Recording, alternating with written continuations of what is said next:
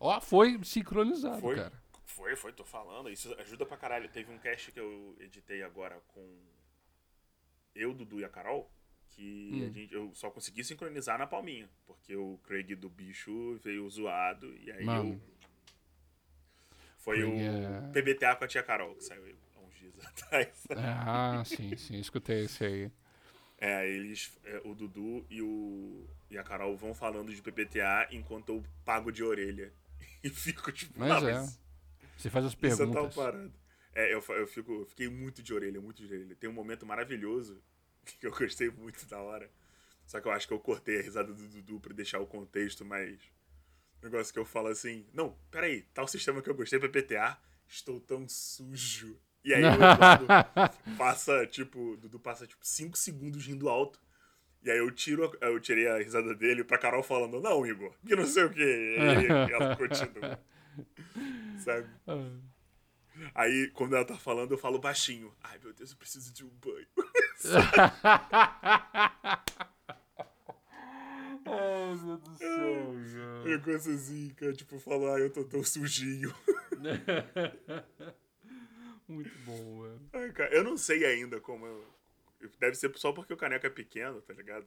Porque como é que eu não fui cancelado por algum... Por algum wo- woke RPGista twitteiro, tá ligado? Ah, cara. Ó, porque ó, a gente já falou mal de D&D. A gente já Falamos? reclamou de... é, falamos, a gente reclamou de D&D. ah, falando que D&D demora muito, caramba, quatro, tipo, reclamações padrões de D&D, tá ligado? Tipo, é, aquele bagulho que a gente fica conversando, tipo, ah, eu gosto de D&D, mas tem outros, tem outros sistemas e tal que são legais. Já, já- eu já reclamei de D&D quando a gente tava gravando sobre Simbrabo, que eu falei que Simbrabo é, É. maravilhoso. É. Eu falei mal, eu reclamei muito. Eu reclamei de D&D em outros momentos do cast. A gente já reclamou de sistemas aleatórios, ficamos falando merda sobre sistema, já reclamou de, de gente. Então, assim, nosso, eh, eh, nossa, esse podcast é tão cancelável. Que nada, cara. Eu, sabe o Falando que em- aconteceu? Fala, falando em D&D, Esses- você, você Hum. viu o trailer do filme de D&D? Cara, é, eu vi o trailer e a Hum. minha sensação é que é um filme B com elenco de filme A. É. Mano, eu vou ir no cinema, cara, pra ver galhofa, velho. Não, eu vou, eu vou. É porque eu tava pensando assim, eu, eu tava reclamando de roteiro, né? Porque Não, o trailer tá uma, tá uma loucura. Não, não tem nada ali. E aí eu tô Não. pensando assim, cara, tomara que seja um pouco melhor do que um roteiro de filme B, porque aí, de repente, a gente consegue passar, aumenta o público de RPGista no, no- na massa, sabe? No Uhum. público geral. E aí tem mais gente entrando pro rolê porque viu no cinema.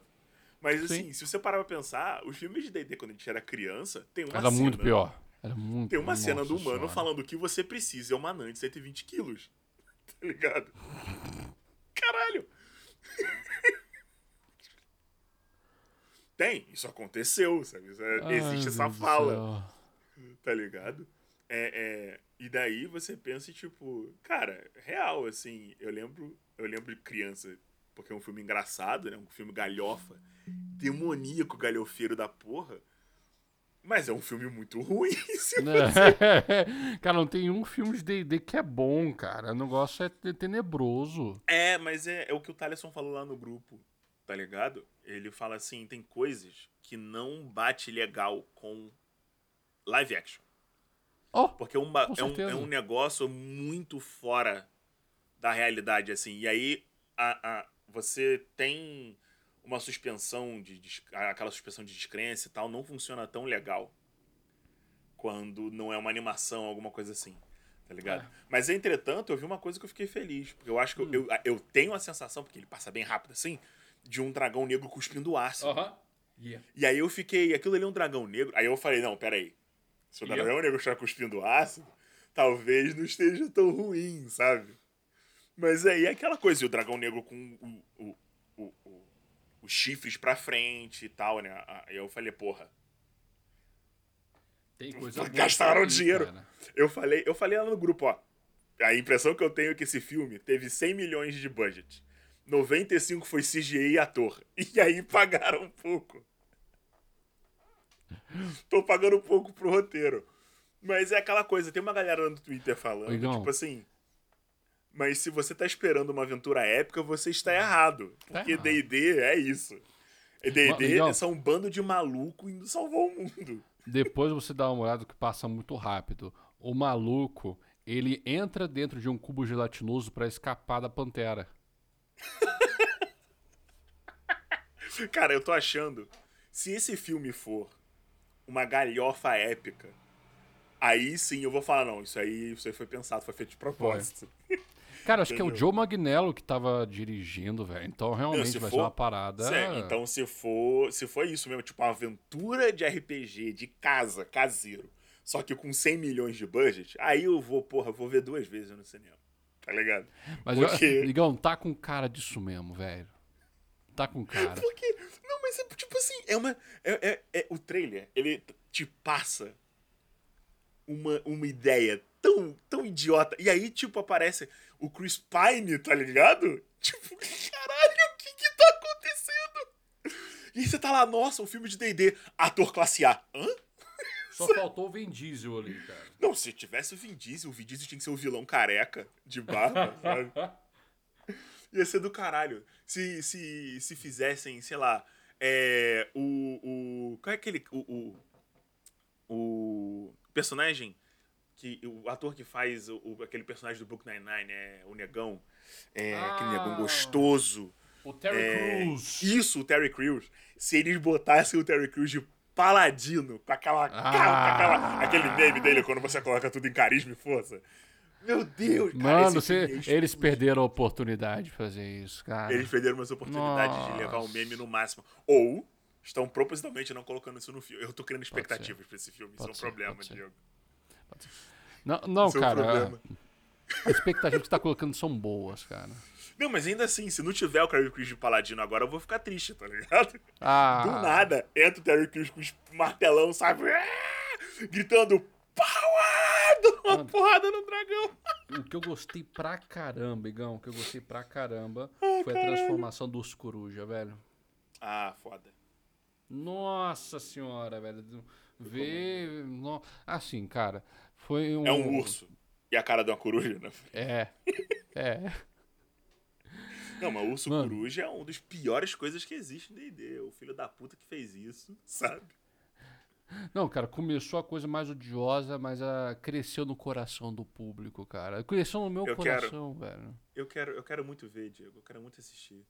Eu tô com aquela sensação de que eu vou me arrepender porque expectativas estão sendo Março criadas. De 2023, cara. Eu vou ver muito, eu vou ver muito. Eu vou estar começando uma época de imposto de renda, eu vou iniciar bem o imposto de renda, sabe? Não, vou, vou assistir essa merda e eu vou reclamar, e aí vai ter imposto de renda, eu vou poder reclamar mais, vai ser do caralho. Porque eu sou um velho escroto, então vai ser isso. Março vai ser meu mês de, de reclamar da vida. O filme de D&D foi uma porcaria, colocaram o Chris Pine, aquela porra daquele ator classe A, pra fazer um porra do personagem B galhofeira. E não, não bate legal, olha pro Chris Pine e eu falo, por que, que você não tá beijando a Mulher Maravilha, hein? Que porra é essa que tá ah, acontecendo? meu Deus do céu, cara. Que- Cadê a minha anã de 120 quilos? Cadê minha 120 quilos? com a- os cabelos mais sedosos da fantasia. Porque a barba de uma anã é o cabelo mais saudável que existe. Tá entendendo? É. Não, não, não dá. Cara, aí, ó. Aí, ó, pensando aqui agora. Se você tivesse uma sociedade escravocrata em D&D, talvez eles cultivassem anãs como se fossem ovelhas. Olha que absurdo. Meu Deus do céu. Cara, eu acabei de pensar em uma coisa horrível. Meu Deus do céu, Igor. e uma coisa horrível pra fazer na- no, no cenário do, do Chuvas de Primavera. Pra cultivar peruca. Exato. Pra fazer. para fazer peruca pros eladrins que perderam cabelo na guerra. Ó, ó, Meu moleque. Hum, falando em, falando naquela aventura de. D&D que a gente tava jogando, Hum, é, eu vou narrar ela pra minha galera de caseira. E. pra desenvolver mais a narrativa dela, né? aham. Tem uns buracos ali. Só que eles não, não vão passar pela one shot. Ah, da Casa do Gato? É, eu vou manter os personagens de vocês como os vilões. Beleza. E o, e o, e o Bartred como o vilão anti-herói traidor que tá tentando se livrar do, do, do pacto que ele foi enrolado pra aceitar e tal. E, a, a, a, e aí, sabe o que eles fizeram? É. Eles foram adotados por um casal de ladrins que foi mordido. O, o, o marido foi mordido por um licântropo. Meu Deus. E como ele sabia que ele ia ser morto se ele voltasse sem se, sem se purificar, e ele não consegue se purificar por algum motivo, a licantropia que ele pegou não tá ali. É não, não tá, permanente.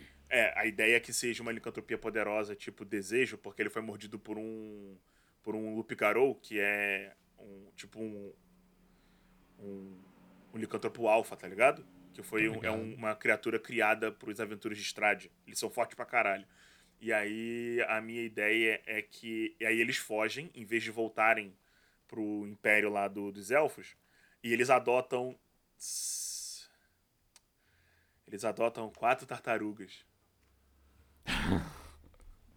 É, cara, a galera, a galera, ele- eles, eles tentam, eles forçam, eles tentam assim, eles esticam muito o limite criativo do meu cenário. É, pois é. É, e aí, ele é um Leonardo. Donatello, Michelangelo e Rafael. É, exatamente. Eles, o pai deles, é, o pai deles adotivo é um Erihet. E a mãe Ah! é uma artífice. É, é, pois é, é uma artífice. E eles ensinaram eles a lutarem no estilo élfico. Ai. É só algo que acontece numa mesa de D&D. É, pois é. Em toda Pois é. mesa de RPG. Pois Ó. é, eu tô pe- chegou num nível tão galhofa que eu tô pensando em gravar, sabe? Só sabe, soltar raw, sabe? Tipo, foda-se, ó, gente. Isto é uma mesa caseira. Caguei. sabe? Caguei. Mas olha, pra gente eh, Ah. comentar sobre o cast, porque até agora a gente só falou, não fez nem introdução do cast. Ah, mas aí, porra, é- é, eu- assim que eu escrevi que é um papo furado, as pessoas vão estar esperando exatamente o que a gente tá fazendo. Ai, meu Deus do céu, cara. Ah, é, aqui, ó, outra que eu queria, que eu queria gravar presencialmente, a Luz Morta, que eu, que eu né, apoiei lá na, na parada, é maneiro pra caralho, e essa daqui, ó. Que é a Colheita colheita fria, fria. que é Cthulhu na Rússia, Camarada Igor. entendeu? E aí, nossa, vai ser...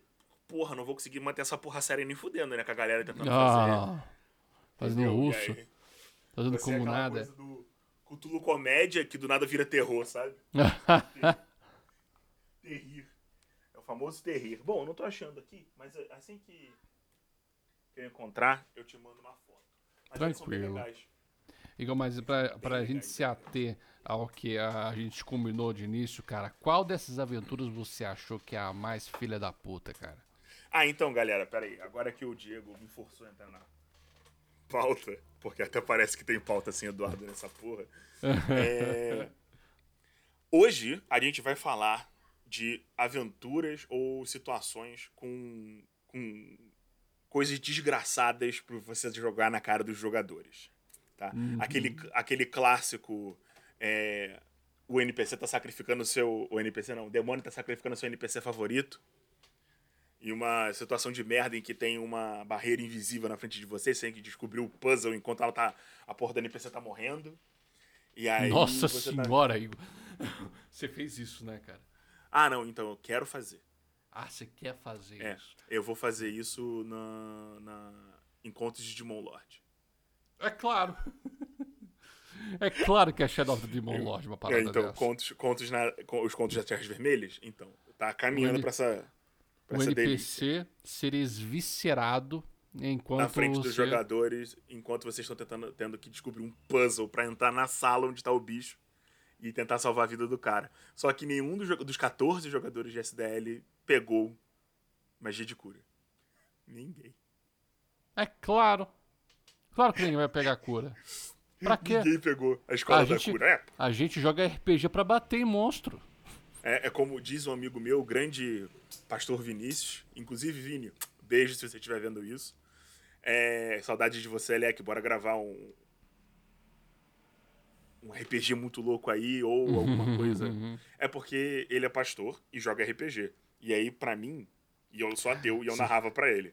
Então, uma vez eu tava Vai. conversando com ele e ele falou assim pra mim: Não, cara, é, eu vejo isso aqui como mais uma oportunidade de dar porrada em demônio safado. É isso aí. Entendeu? E aí, é, ele sempre faz um anão clérigo, sabe? de- do, deus, do deus do sol e tal, não sei o quê. E, cara, jogar com o Vini é maravilhoso, ele é muito bom. Ele é muito bom. Mas Ele, enfim, come- voltando. ele começa a pregar assim no meio da. da- Não, cara, é- ele é um pastor. Então, tipo, ele só faz ele e. Ah, o clérigo foda, tá ligado? Ele falando, tipo, não, porque o Deus do Sol, o cara, ele é quatro. E, muito- é muito maneiro. É muito maneiro. Começa tá- a, começa a falar um versículo e batendo no monstro, cara. Não, é maravilhoso. Ele fazendo as magias, sabe? Fazendo pequenas precezinhas pra invocar a magia. Cara, pensa.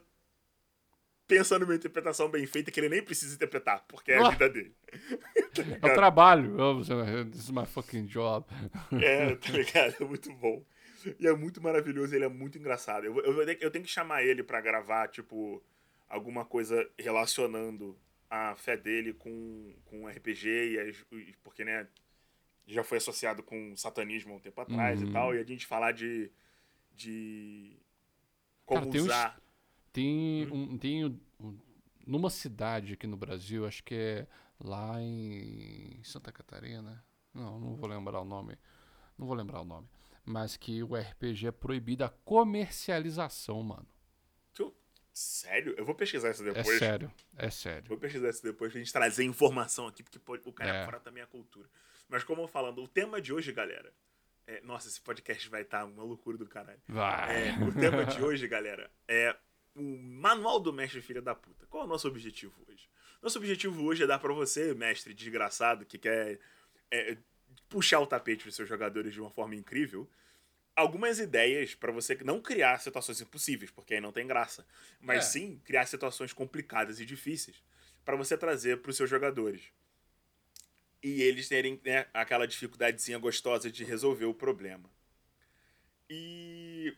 Diego, Eu. você trouxe alguma coisa pra gente? Antes Ah, que eu comece é a entrar claro. numa tangente doente e sair falando. Mas é claro, claro que eu trouxe, cara. Eu trouxe uma experiência que eu tive as.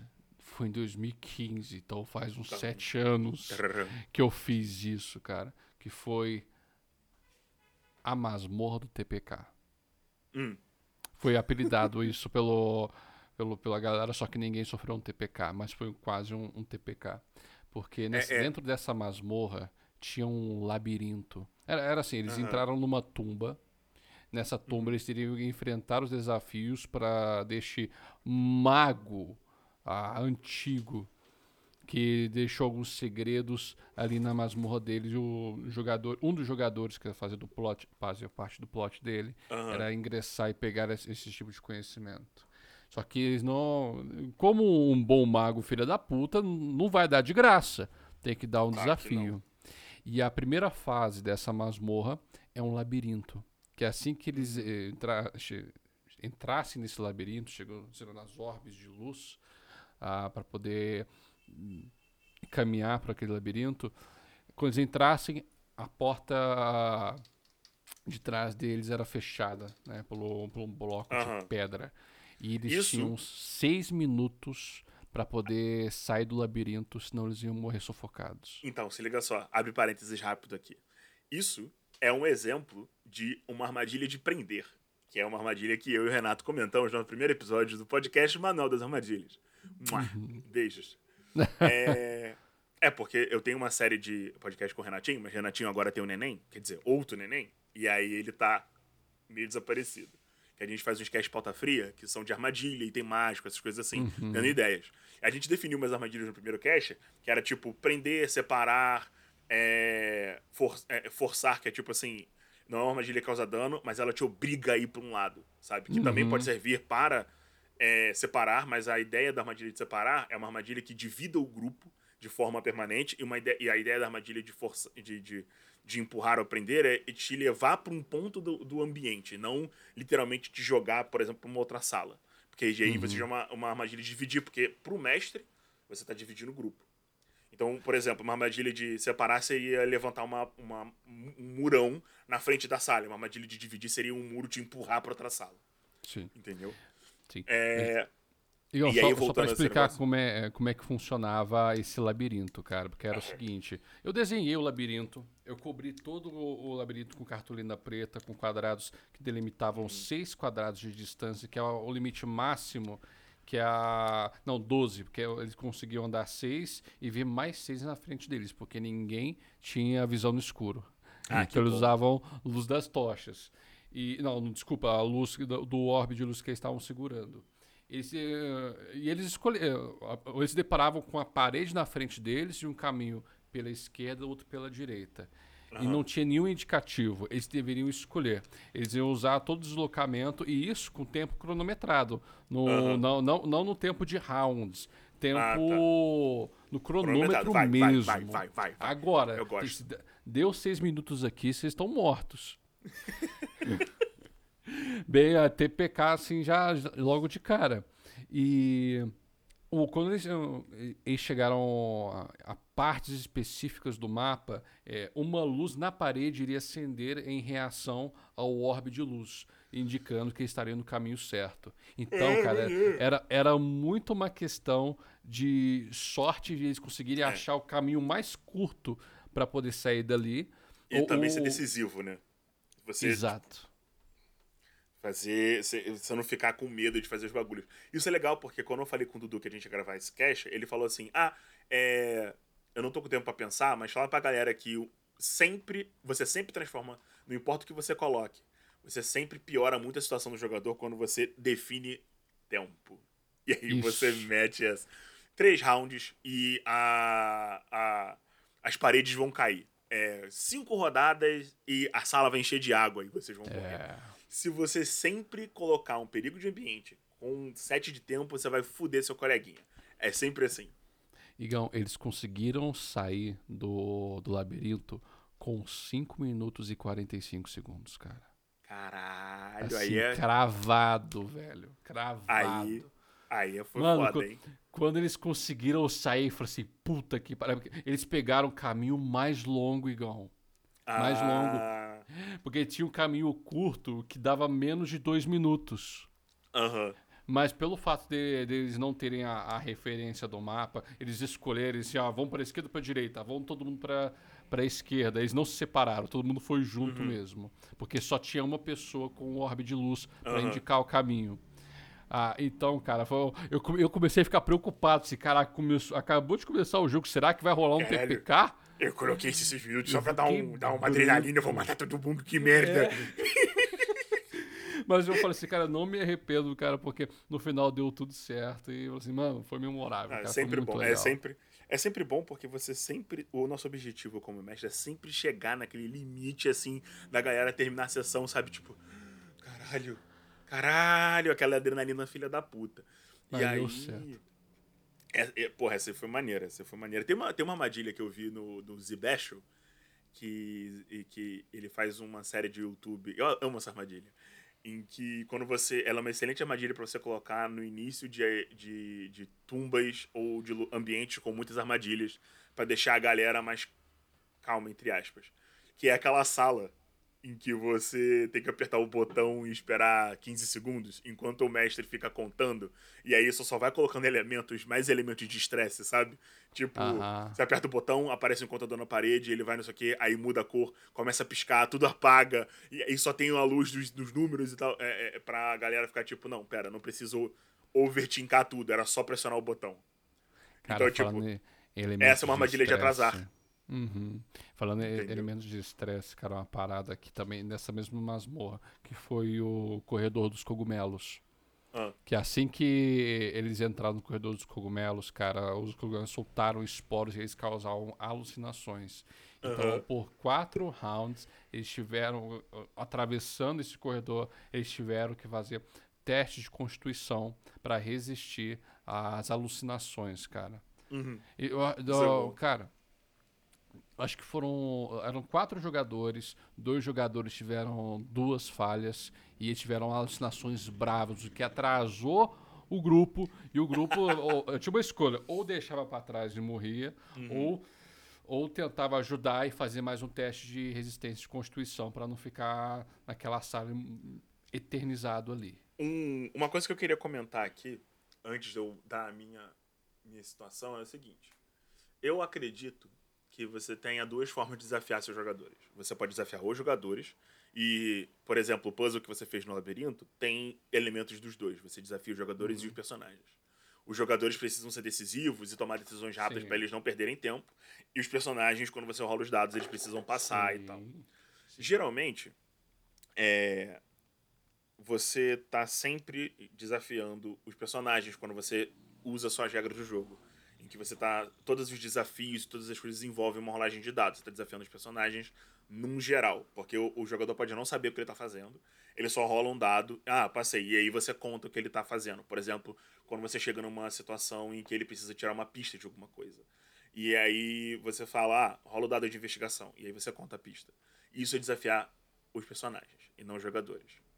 Você está jogando contra a matemática do jogo. É, quando você faz, por exemplo, que a gente pega no cast de suspense, que a gente fala sobre as regras das três dicas, que é uhum. é uma coisa que a gente estudou graças ao Alex, Alexandrian, que é um, um porra, um maluco, é um storyteller monstro, cara bom pra caralho. E você começa a dar coisas para os jogadores sem precisar de teste, e você conta a história, por exemplo, ah, eles querem fazer alguma coisa diferente, de criativa, porra, bota um teste. Eles querem. Ah, mas, porra, é, isso aqui, a aventura depende dessa informação. Não coloca um teste por atrás disso. Nossa. Mostra pra galera. O maluco chega na sala e aí você fala. Você percebe a gaveta entreaberta. Ele vai olhar a porra da gaveta. E aí lá dentro eu tenho uma pista. Tá ligado? Eu não preciso fazer teste para ver a gaveta entreaberta. Uhum você precisa fazer teste para armadilha, que estava embaixo do livro, é diferente. Tá ligado? A pista tá lá, independente do, do negócio, da, dele ter falhado ou não. O, a falha vai causar um problema pro personagem e não pro jogador, que é não ter a pista. Tá ligado? Uhum. É Sim. uma leve diferença. Então você sempre pode tentar desafiar os jogadores para dificultar a situação ao mesmo tempo que você desafia o personagem, que é o que você fez. Então, por exemplo, quando você bota um set, um set limitado de tempo, você está dependendo da, da, forma que você está fazendo, você por acaso desafia os jogadores especificamente. Mas Sim. se você coloca em quatro rodadas algo vai acontecer, você está desafiando tanto os jogadores quanto os personagens. Porque veja, o jogador sozinho, ele não consegue interagir com os rounds, ele precisa do personagem. Sim. E se o personagem não for capaz de resolver a situação em quatro rodadas, ele não vai ter como passar do desafio. Então, uma vez que você começa a fazer a mistura dessas coisas, é muito complicado pro mestre fazer como pensando como um designer de jogos, fazer esse tipo de coisa. E é uma coisa que o Matthew Colville fala, que uma vez que você começa a pensar como um designer de jogos e não é, é só um narrador de coisas e você tá jogando só as regras do jogo em cima da galera, você começa a avançar por um caminho muito difícil. Porque uhum. uma vez que você está criando uma mecânica que envolve tantas regras do jogo, como a psique dos seus jogadores, o que, que eles podem fazer para fazer aquela, aquela tomada de decisão eficiente, aí sim, e nas palavras do Matthew Cole, você está sendo um designer de jogos. E isso é muito é. mais difícil do que você só narrar um jogo. Eu é. até hoje tento brincar um pouco com a, o conceito de monstros de ação dele. E é um conceito complicado e bem difícil de você aplicar de forma adequada. Eu tenho é, é, estudado o que ele falou no vídeo e tentado criar os, os encontros, por exemplo, de combate como um puzzle, em que é, coisas acontecem em determinados rounds, os monstros têm mais habilidades, sabe? Uhum. Pra ele, porque eles agem mais vezes e fazem mais coisas, mas não todas elas são de dano, por exemplo. Porque aí você está só desafiando os, os, os personagens, não os jogadores. Então, coisas como é, levantar uma parede de gelo, atrapalhar deslocamento, mudar a posição é... do mapa. Entendeu? É, mas o que eu queria trazer aqui é o seguinte: Goblins. Foca. claro. você, você faz o seguinte: Goblins, se você usar Goblins da forma correta, eles são desafios bem agressivos para personagens de nível baixo. O que, que você faz?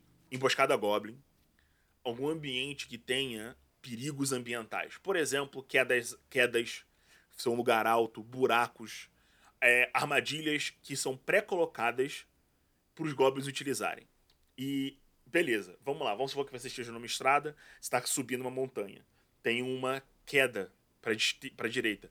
E aí você começa a abusar de coisas como os goblins eles não vão simplesmente atacar os jogadores. Eles vão junto com montarias. O primeiro, o primeiro grupo de Goblin avança para chamar a atenção dos jogadores e eles se posicionarem.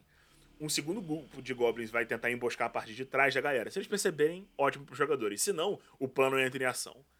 Os Goblins da frente são físicos, eles estão de armadura ou, ou roupas para poder chamarem atenção. Enquanto isso, Goblins montados com redes chegam por trás dos jogadores. Geralmente a galera que tá por trás tem menos físicos.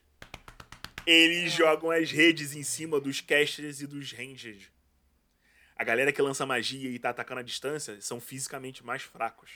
Eles tacam redes que têm ganchos amarrados nos lobos.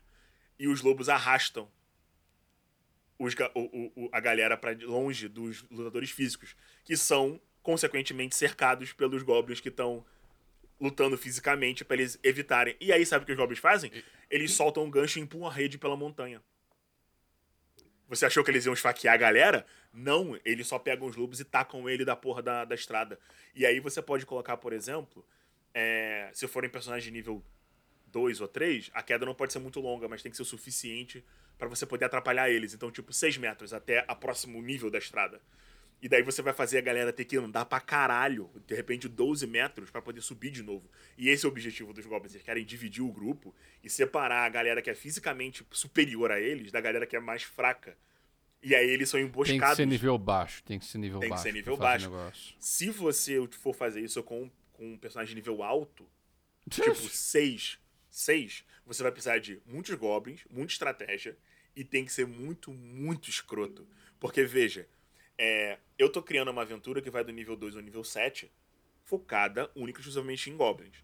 Então eu vou ter goblins, hobgoblins, bugbears, eu vou ter toda essa gama de goblinoides. Go goblinoides. É, goblinoides. E eu tô criando goblins especiais com pensando em design de, de jogos. Então eu criei o, o Cavaleiro da Galocha, os arqueiros, o Cavaleiro da Galocha, que são meus goblins. É, são, eu tô pensando, o que eu falei agora é pensado nesses goblins. Então, uma das estratégias desses goblins é justamente fazer isso. É prender os fisicamente mais fracos e afastar eles dos fortes. Porque é, eles montam lobos. Os goblins da galocha são excelentes cavaleiros. E eles treinam lobos para isso. Então, cada goblin da galocha, na realidade, são dois inimigos. O goblin não precisa ser superior fisicamente se ele tem um lobo para te arrastar. A não ser que você seja uma criatura muito grande ou pesada, tipo, sei lá, um Golias, alguma coisa assim. Entretanto, são dois tipos de goblins especiais. É o Cavaleiro da Galocha e é o, o. Como mesmo? É o Batedor da Galocha, que são dois goblins diferentes. O Goblin, o, o, o Guerreiro da Galocha, ele tem a habilidade especial para derrubar, que é o Lobo. Ele uhum. usa o lobo pra uhum. derrubar o adversário. Quando ele é atacado, o lobo morde sua perna e ele, com uma reação, você te força a fazer o teste. Caso você caia, ele taca a rede em você. Os batedores da galocha, eles são goblins de movimentação. Então são eles que vão depois cercar os outros jogadores. Nossa. Tá ligado? Não. Porque, veja, eles têm. A reação dos goblins batedores é quando você se aproximar e atacar, errando ou acertando, ele usa a reação e se afasta de você sem tomar golpe de oportunidade. Então ele sempre tá forçando a, a, ele tá sempre forçando a movimentação dos, da galera melee para manter a porradaria. Então, se o, você quer acertar os arqueiros, porque eles não vão chegar muito perto, eles usam estilingues e flechas, você vai precisar se aproximar deles e eles têm uma habilidade para se afastar de novo, prendendo vocês na estratégia. E aí o, os goblins de, de porradaria chegam perto e te derrubam, e você perde deslocamento. E daí você nunca consegue acompanhar a estratégia dos golpes, porque a ideia é que eles, esses golpes sejam desafiadores. Então, em vez de ser um quarto, eles são desafio um meio e um, se for um capitão.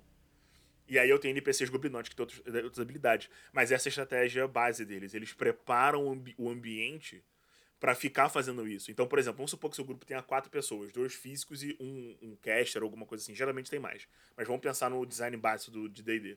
Você geralmente vai ter alguém que seja um caster, mesmo que seja um clérigo, e aí o clérigo, ele pode, normalmente, ele até tem um pouco de força, né?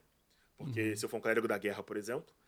E. Ou, por exemplo, um ladino. O ladino é fisicamente mais fraco, supostamente. É ele que vai ser focado pelo, pelo negócio, pelos goblins. Mesmo você, você mestre sabendo que o ladino também seria a pessoa mais capaz de escapar disso. Porque ele vai ter a experiência, a cobracia, o caramba 4 para poder escapar e vai poder correr dos goblins caso ele escape. Mas ele é o fisicamente mais fraco. O foco dos goblins é quem tem menos muque, porque eles têm que derrubar e arrastar. Sacou? Beleza, uhum. você já quebrou completamente o ritmo da, do de uma combate normal de D&D, que é só ficar trocando porrada. E aí, a É. partir do momento que as criaturas estão pensando, você já dificultou o rolê. E aí, ah, beleza. É, porra, não é uma, não é uma queda fatal. Ah, beleza. Show de bola, o cara vai cair e ele volta em uma rodada, duas. Mas quantas rodadas dura uma um luta, uma luta de DD? Cinco? Porra, você desligou um jogador por uma rodada, uma rodada e meia, vamos supor assim. Porque ele tem que gastar o deslocamento dele também pra se aproximar e atacar alguém depois no futuro. Tá ligado? Se for um mago, você vai debilitar o cara fodamente por causa da questão de vida e HP. O cara tomou dano de queda. Ele pode ser flechado pelos goblins batedores do lado de cima. Então, assim, é, você pensar no cenário como um desafio de puzzle faz muita diferença. Porque Sim. se fosse só oito inimigos, lobos e goblins, porra, sabe, um personagem nível 2, 3 ia lidar com isso rapidamente TPK, não ia ser tão mano. desafiador. É, não ia ser tão Hum. desafiador. Tá ligado?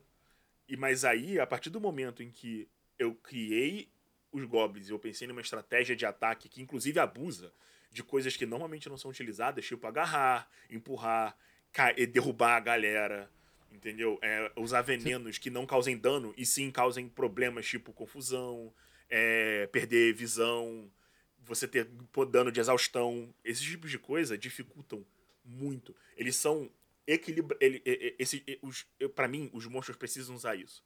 Eles equilibram a dificuldade do rolê, tá ligado? Principalmente quando você tem, deixa eu só terminar agora, porque pra gente Não, você tem é uma coisa que eu e você fazemos, que é você prefere fazer dois, três combates e um dia de aventura do que seis, como o livro fala, tá ligado? Porque aí a galera chega foda e os seus jogadores podem falar, tipo, porra, bola de fogo nível 7, o caralho! E ele se sentir foda. E aí você tem que desafiar eles de outra forma. Então, por exemplo, o mago tá fazendo a bola de fogo nível 7, mano, se você já enfre... se os monstros já enfrentaram essa galera antes, eles vão falar, cara, aquele maluco ali é perigosíssimo. É Bora! ele primeiro.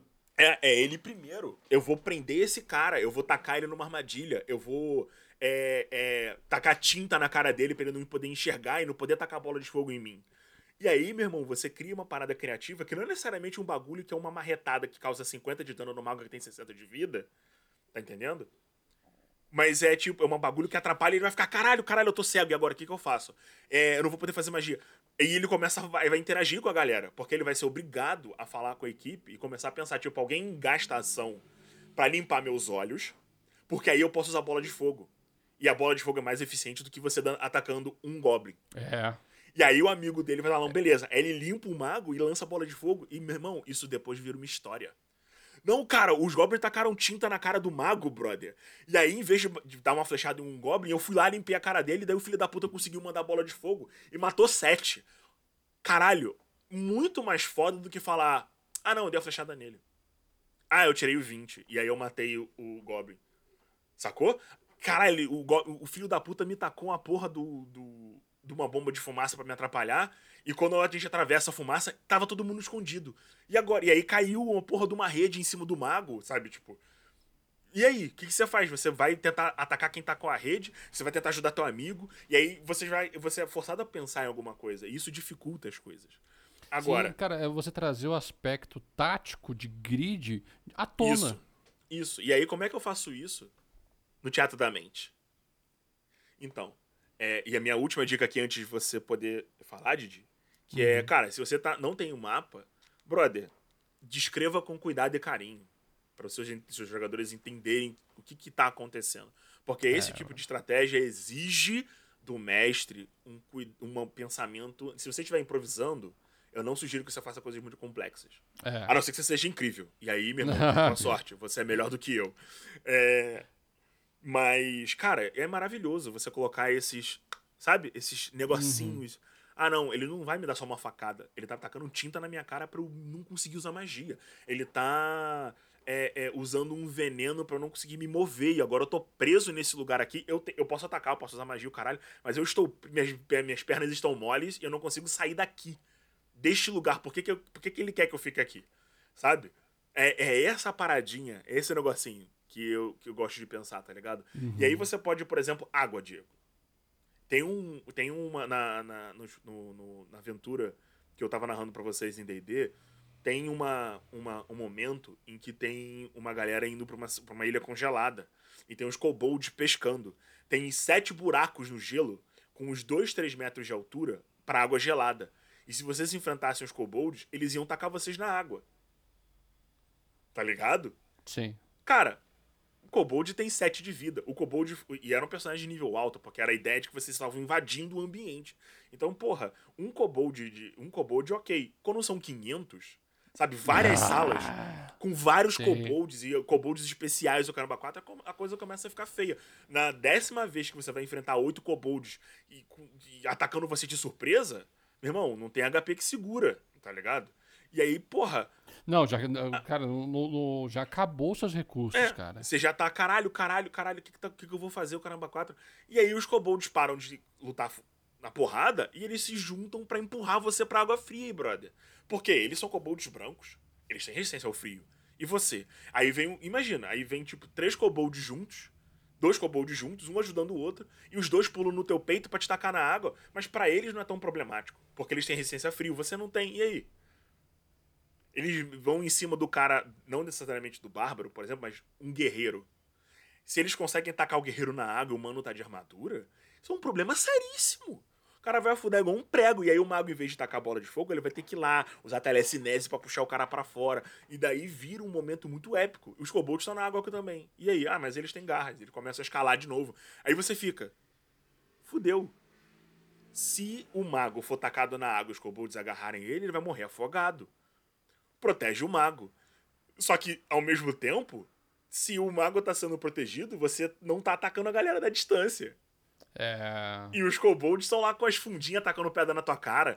Ah, mas é só, porra, 6 de dano. Eu tenho 120 de vida. Não. É... Brother, mas vai ter outras 10 salas assim. O que, que você vai fazer? É uma ilha. Vocês estão num lugar hostil. Tudo à sua volta quer matar você. E todas as pessoas dessa ilha querem. Entendeu? É assim que você vai desafiar cara de nível alto com personagens de nível. com inimigos de nível baixo. São dezenas fazendo coisas Lemon bizarras. Tiny Hut. Só isso, mano. É. Faz, Vamos ter um descanso longo aqui, porque é o que dá pra fazer agora. Pois é, e aí os bichos te cercam. Como é que faz? Você tá cercado. Ó, eu vou sair, vou sair full, mas a gente vai estar tá cercado. A gente vai estar tá cercado. Entendeu? Já, já prepara aí o, o Fireball nível 7 pra gente ir embora. Porque vai dar merda.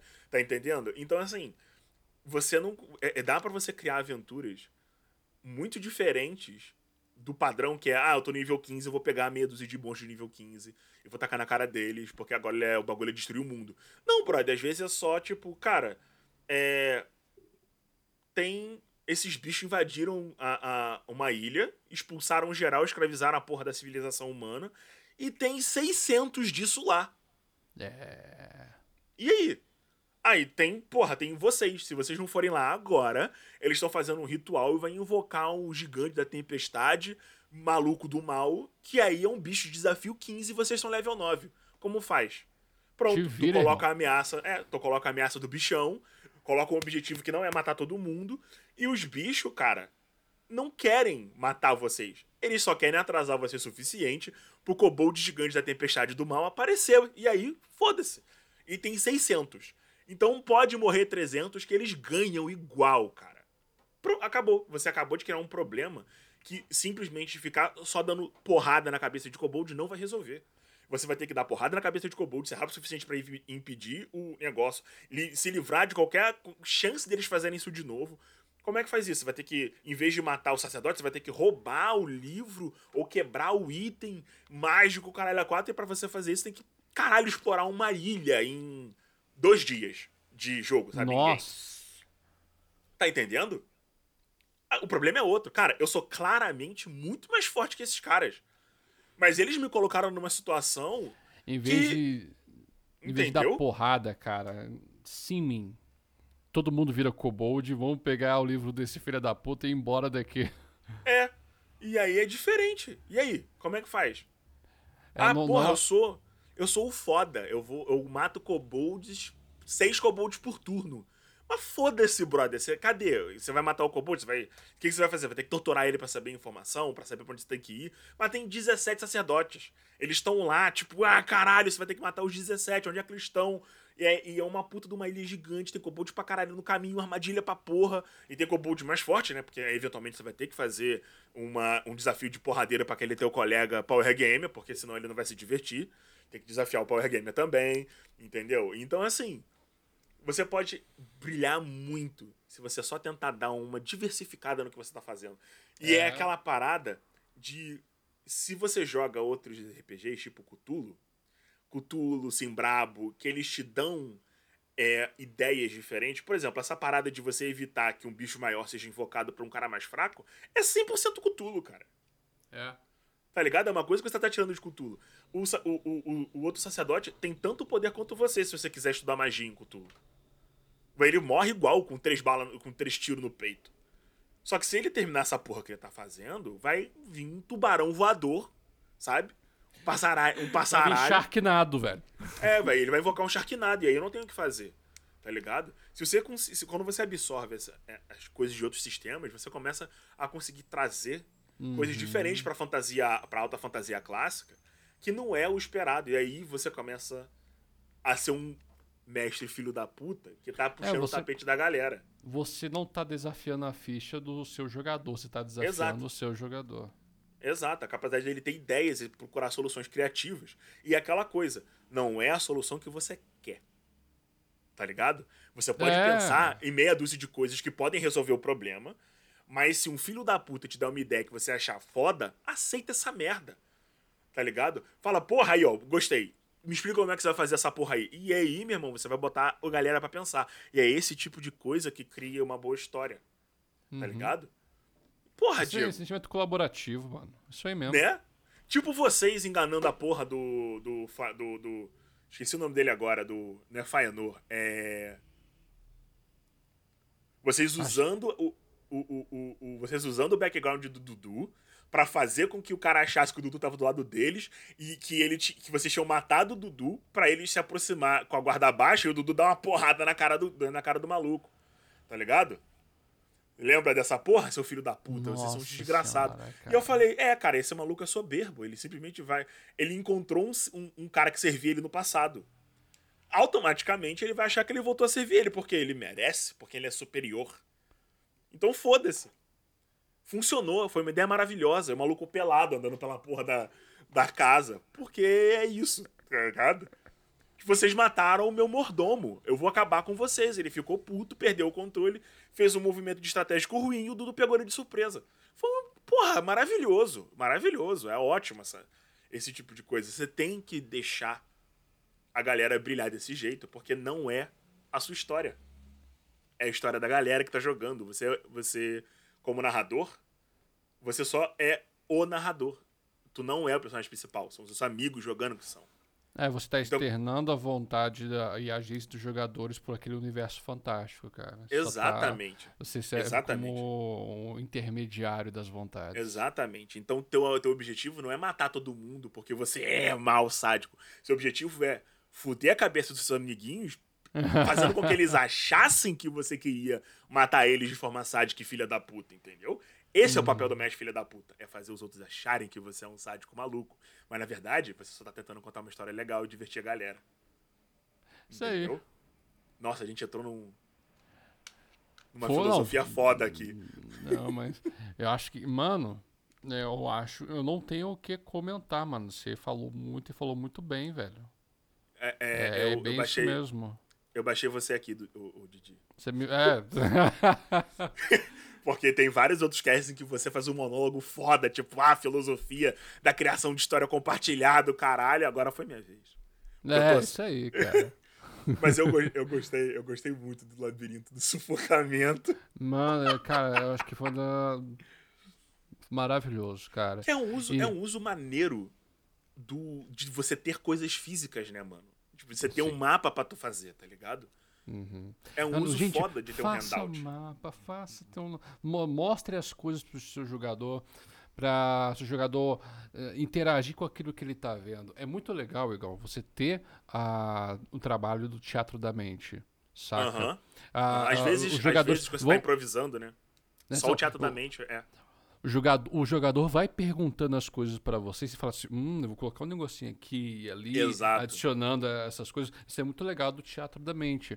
Mas você ter elementos físicos ali para interação. Cara, ou vamos pegar um exemplo de Critical Role, cara. Você tá vendo essa, Ah. terceira, essa terceira temporada? Óbvio, essa eu terceira tô campanha? atrasado um episódio e meio, que eu tô, tipo, na metade do 24 e eles já lançaram o 25 então gravaram o 26 ontem, né? Eu tô no metade do 24 porque eu tô com um dia a dia meio complicado. Mas, Não, nossa, tá tranquilo. maneiro demais. Mas, tá maneiro demais. mas eu, vou, eu vou te falar uma parada, cara. você já viu a parada que eu vou, que eu vou falar. Quando o Orion tava. O, Or- que, quando a trupe tava enfrentando a Shade Mother, tá ligado? Aham. E o. É, é Orion? Não. Orin, o nome Não, dele. Orin, o Orin. É. Ele, O ele tinha um item do- mágico. Do Liam. Isso, ele tinha um item É. mágico que, queria ser, que seria um laço que se prende a qualquer coisa. O que, que, que o, o, o Leo Bryan fez, cara?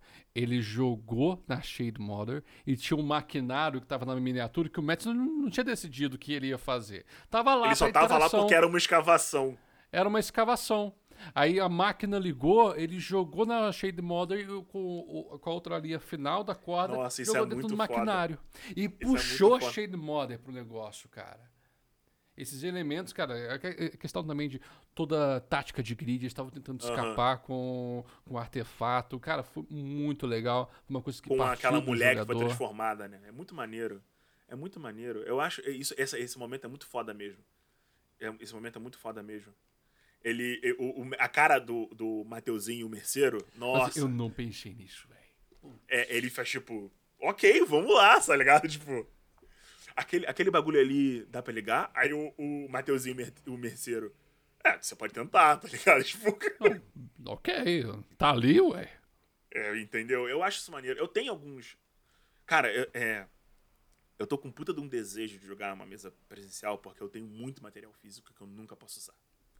Porque, né, eu comprei uma caralhada de coisa aí, pandemia, o caralho a quatro, e, né, vida adulta. Uhum. Eu fico muito triste. É, é, um dia que eu tiver a oportunidade de, de, de- da gente poder se juntar ao vivo, eu vou te mostrar essa porra. Meu irmão, tem um armário assim com peças e peças.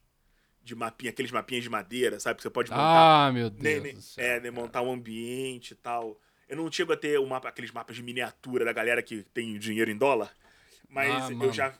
É, eu tenho miniaturas e miniaturas. Eu, te- eu quero muito fazer uma aventura de invasão zumbi, porque eu tenho aquele jogo de zumbis, é. Zumbicide. Opa, sim. Então, eu quero muito fazer uma aventura focada em zumbis, porque eu tenho a caralhada de miniatura de zumbi, cara. A caralhada de miniatura de zumbi. Eu quero muito fazer essa porra. E, e- e eu acho maneiro, só que eu nunca, eu nunca tenho muitas oportunidades de usar. E eu fico triste, sabe? Chateada, coração partido. É, Didi. Tão maneiro. Outra coisa que você pode usar pra fuder a galerinha é não dar toda a informação. Tá ligado? Mas é, Você- é. é, o papel do mestre é controlar a informação. A gente já falou isso aqui nesse podcast antes. Mas, por exemplo, é, você manipular a verdade. Porque os jogadores eles tendem a acreditar em qualquer coisa que o NPC fala. Entendeu? Então, quando você abusa da realidade, então, por exemplo, um NPC que mente ou que apresenta a verdade para os jogadores de uma forma que seja vantajosa para ele, você acaba conseguindo é, é, dificultar um pouco a situação até que eles consigam investigar o caramba 4. Por exemplo, é, enquanto eu narro SDL, eu percebi que a Andressa, por exemplo, ela tem dois caminhos. Ou ela assume que o cara é um culpado e ele precisa ser punido, ou ela assume que o NPC é inocente e ele precisa ser salvo. Só tem duas uma linhas coi- pra ela. É, e uma trope comum também por causa da personagem dela. É. E uma trope muito comum de SDL é que ninguém é tão inocente. Então, por exemplo, tem uma aventura em SDL nos contos do Shadow de Lord em que um fazendeiro velho ele tá preso na própria fazenda por causa, por causa de monstros. Monstros estão roubando o gado e a comida da cidade. E eles roubaram porcos, porque os bichos arrancam a pele e vestem a pele dos bichos. Só que esse cara que tá sendo atacado sequestrou o Halflings, porque o, a mãe, a mãe não, a, a, a esposa e o filho dele morreram há muitos anos atrás. E ele, e ele ficou louco, ele tá, ele tá meio louco, velho já. E os Alphins que visitaram a casa dele pareciam muito com o filho dele. E ele, ele tem um surto psicótico e sequestra os dois Halflings. Porque, tipo, tá ligado? Tipo, ele não consegue lidar com a perda da família e ele começa a achar que os Halflings são filhos dele. Só que um dos Halflings luta contra ele e ele mata o Halfling sem querer. E aí o corpo do Halfling tá lá, enquanto o outro tá trancado num quarto. Só que ele tá sendo atacado por monstros. E aí?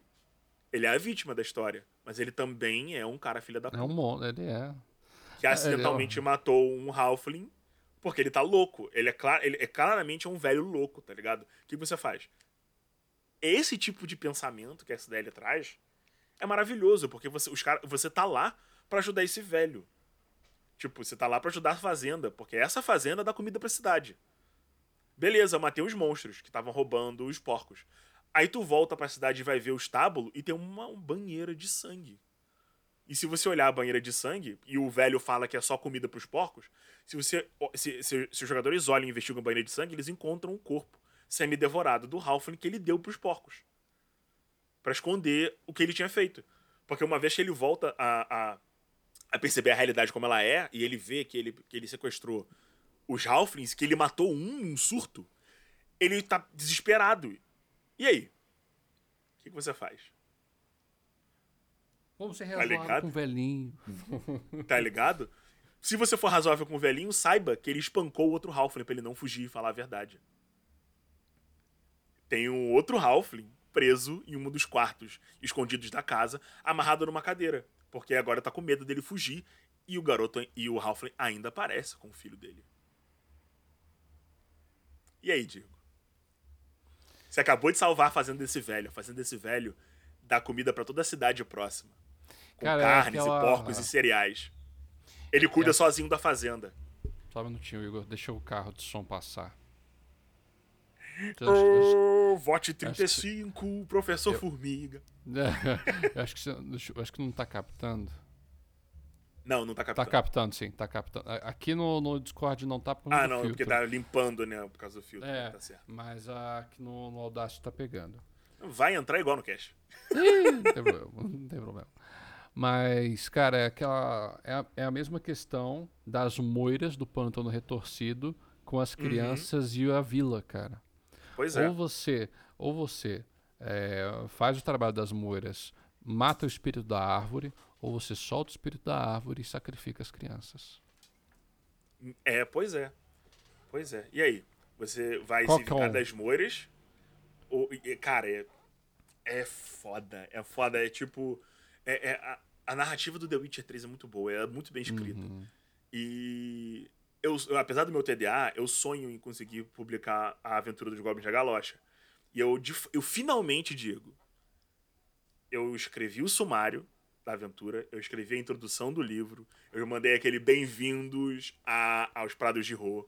Eu escrevi um textozinho sobre um goblin, sobre o primeiro, o primeiro ataque humano aos goblins do vale, do vale não dos prados. Uhum. E eu já escrevi a introdução, para que serve o livro Caramba 4 e agora eu tô escrevendo o capítulo 1 criando personagens para essa aventura. Finalmente eu tô começando a escrever de verdade essa merda, mas o meu TDA faz com que eu demore muito para fazer essas coisas. Igão, a, a, diferença de você preparar uma sessão de RPG para você escrever uma aventura para ser publicada é muito, é muito que... grande. É muito Nossa grande. senhora. Eu contratei cara. o eu contratei o Gui para fazer o mapa dos prados. É eu já tenho uma noção geral da geografia dele. Eu já conversei tanto com o Dudu quanto com o Andrew sobre os prados. E aí agora eu mudei levemente para encaixar a geografia de um prado de verdade. É... E aí o mapa mudou. Mas toda aquela parada que a gente discutiu já dos nobres, das ideias sobre o Roland, dele ser dele não ser um guerreiro, porque ele é um, um, um nobre jovem que não esperava precisar assumir o trono, e aí o pai dele morre lutando com a, com a Dragoa, e aí ele é forçado a entrar e ele precisa da não sei o que, o tesouro, o caramba 4, do fato dos aventureiros, do, do dos, dos, mercenários poderosos do Vale terem morrido lutando contra a porra da, da, da Dragoa Verde, o caramba 4, e daí ele ser forçado a usar mercenários mais fracos, porque aí tem toda aquela justificativa de background. Então, isso tudo tá lá. Só que aí, o que, que eu fiz agora? Eu diminui um pouco a quantidade de famílias nobres, porque é, o, o, o, Goblin do Talisson, né? O, o Percevejo, que é o uhum. assassino negro do, do, do general, ele não vai tentar só matar um dos jogadores, ele vai tentar, ele vai matar um dos nobres, e aí eu vou introduzir o Fortalezas e companheiros do Matthew Colville dentro da história. E o final e a parte final vai ser essa coisa mais mais política de construir exército, não sei o que lá, para enfrentar é, os goblins. Legal, de, legal, de, legal. escolher aquela, aquele rolê da gente falando que para botar uma missão final em que os jogadores escolham e tem consequências diferentes, agora vai envolver eles terem uma fortaleza, e aí o que, que vai acontecer? No nível 7, eles vão ser é, é, consagrados protetores dos prados, e aí eu vou poder criar uma aventura de nível alto, mais épico, o Caramba 4, com eles tendo uma base, com eles tendo um bagulho já lidando com político, é, Caramba mudar 4. o escopo, né? Acho que essa é a Exato. tendência mesmo. O nível Exato. vai aumentando, você vai mudando o escopo Exato. da parada. E aí, o que, que eu tô fazendo? Eu tô escrevendo entre rios, né? Com aquele PDF que a gente que a gente criou, uhum. aquele Word que a gente criou. E eu tô completando as informações das guildas, dos personagens principais, não sei o que. Eu vou, eu vou contratar artes para fazer Laurineia e Carlos, e Carlos, e Carlos Chocolate. Carlinhos Chocolate, que são os NPCs vendedores especiais, não sei o que lá, da cidade. Porque meu objetivo é você ter uma aventura e que você possa pegar aquele cenário, aquele, ambiente e adicionar em qualquer história, tá ligado? O cara pode abrir rapidamente e ele tem uma cidade, uma região, um caramba quatro, que ele pode simplesmente anexar na história dele. Foda-se, os caras pegam a esquerda e olha, vocês estão nos prados de Rô. É um baronato, não é um império, não é um reino. Você pode colocar em qualquer reino. Foda-se.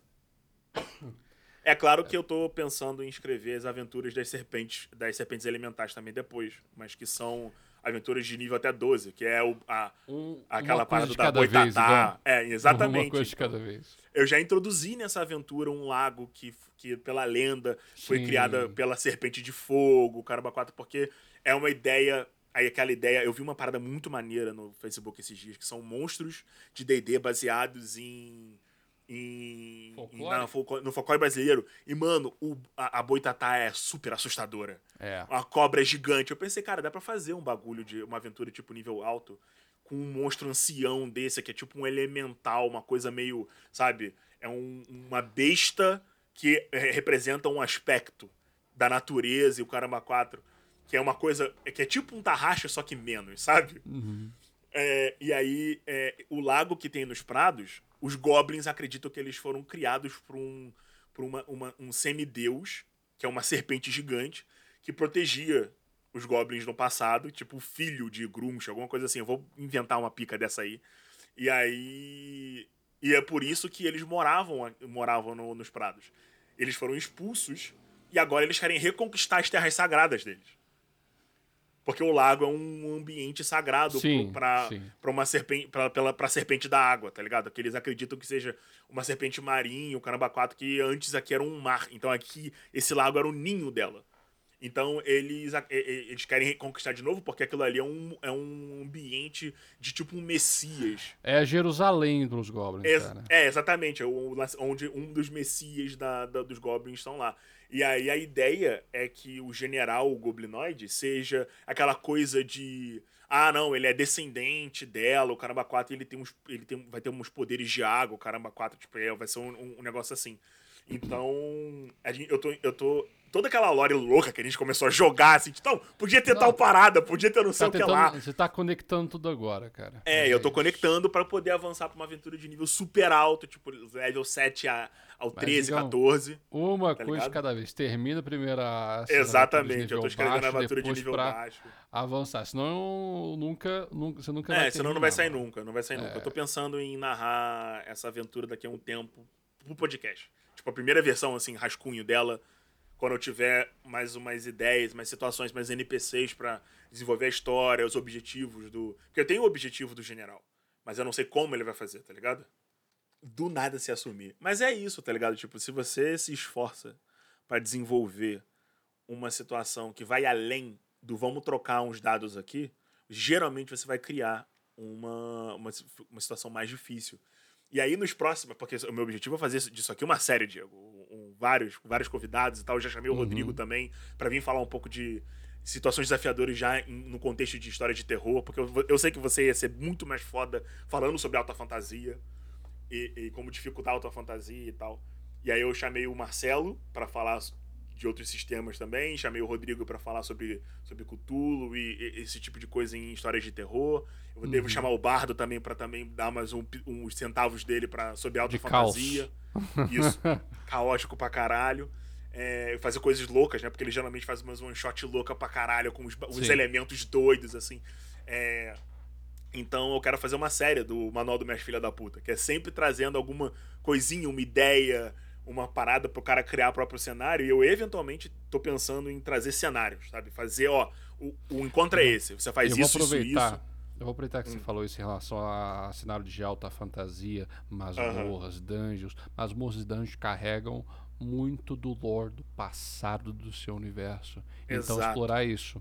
Uma coisa que tinha a, relação ao, ao labirinto do, do TPK, que quase labirinto, aconteceu o TPK. O labirinto da autoasfixiação erótica. É.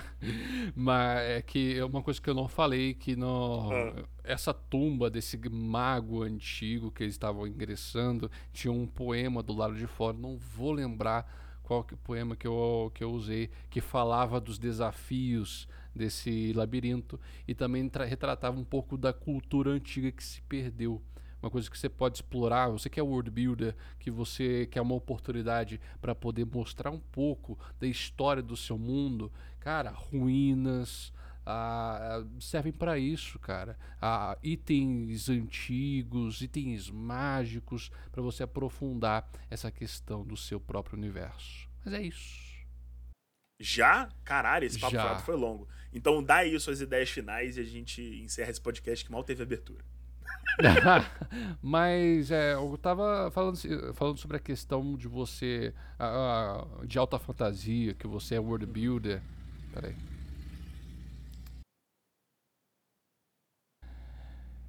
Enfim. Você que é world builder.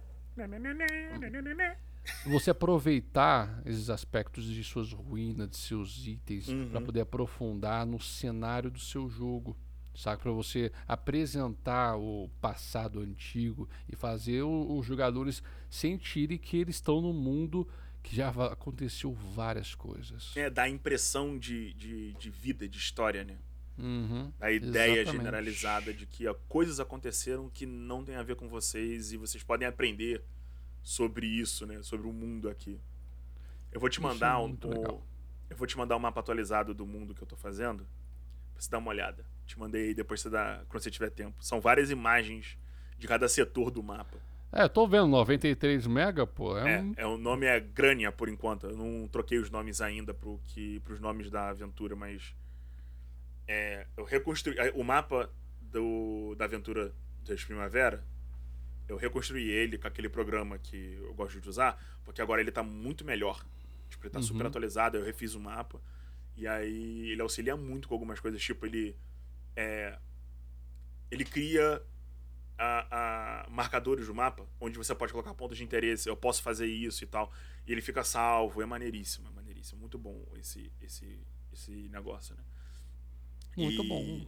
Ele cria nome de cidade, por exemplo, que é uma coisa que eu tenho muita dificuldade de fazer, baseado em cultura. Então, por exemplo, eu tenho a Companhia de Troca de Mop, que é um país que, que é capitalista pra caralho, que foi criado por um grupo de comerciantes e tal. Então, o país inteiro funciona como se ele fosse uma grande associação de vendedores, sabe? De mercântil.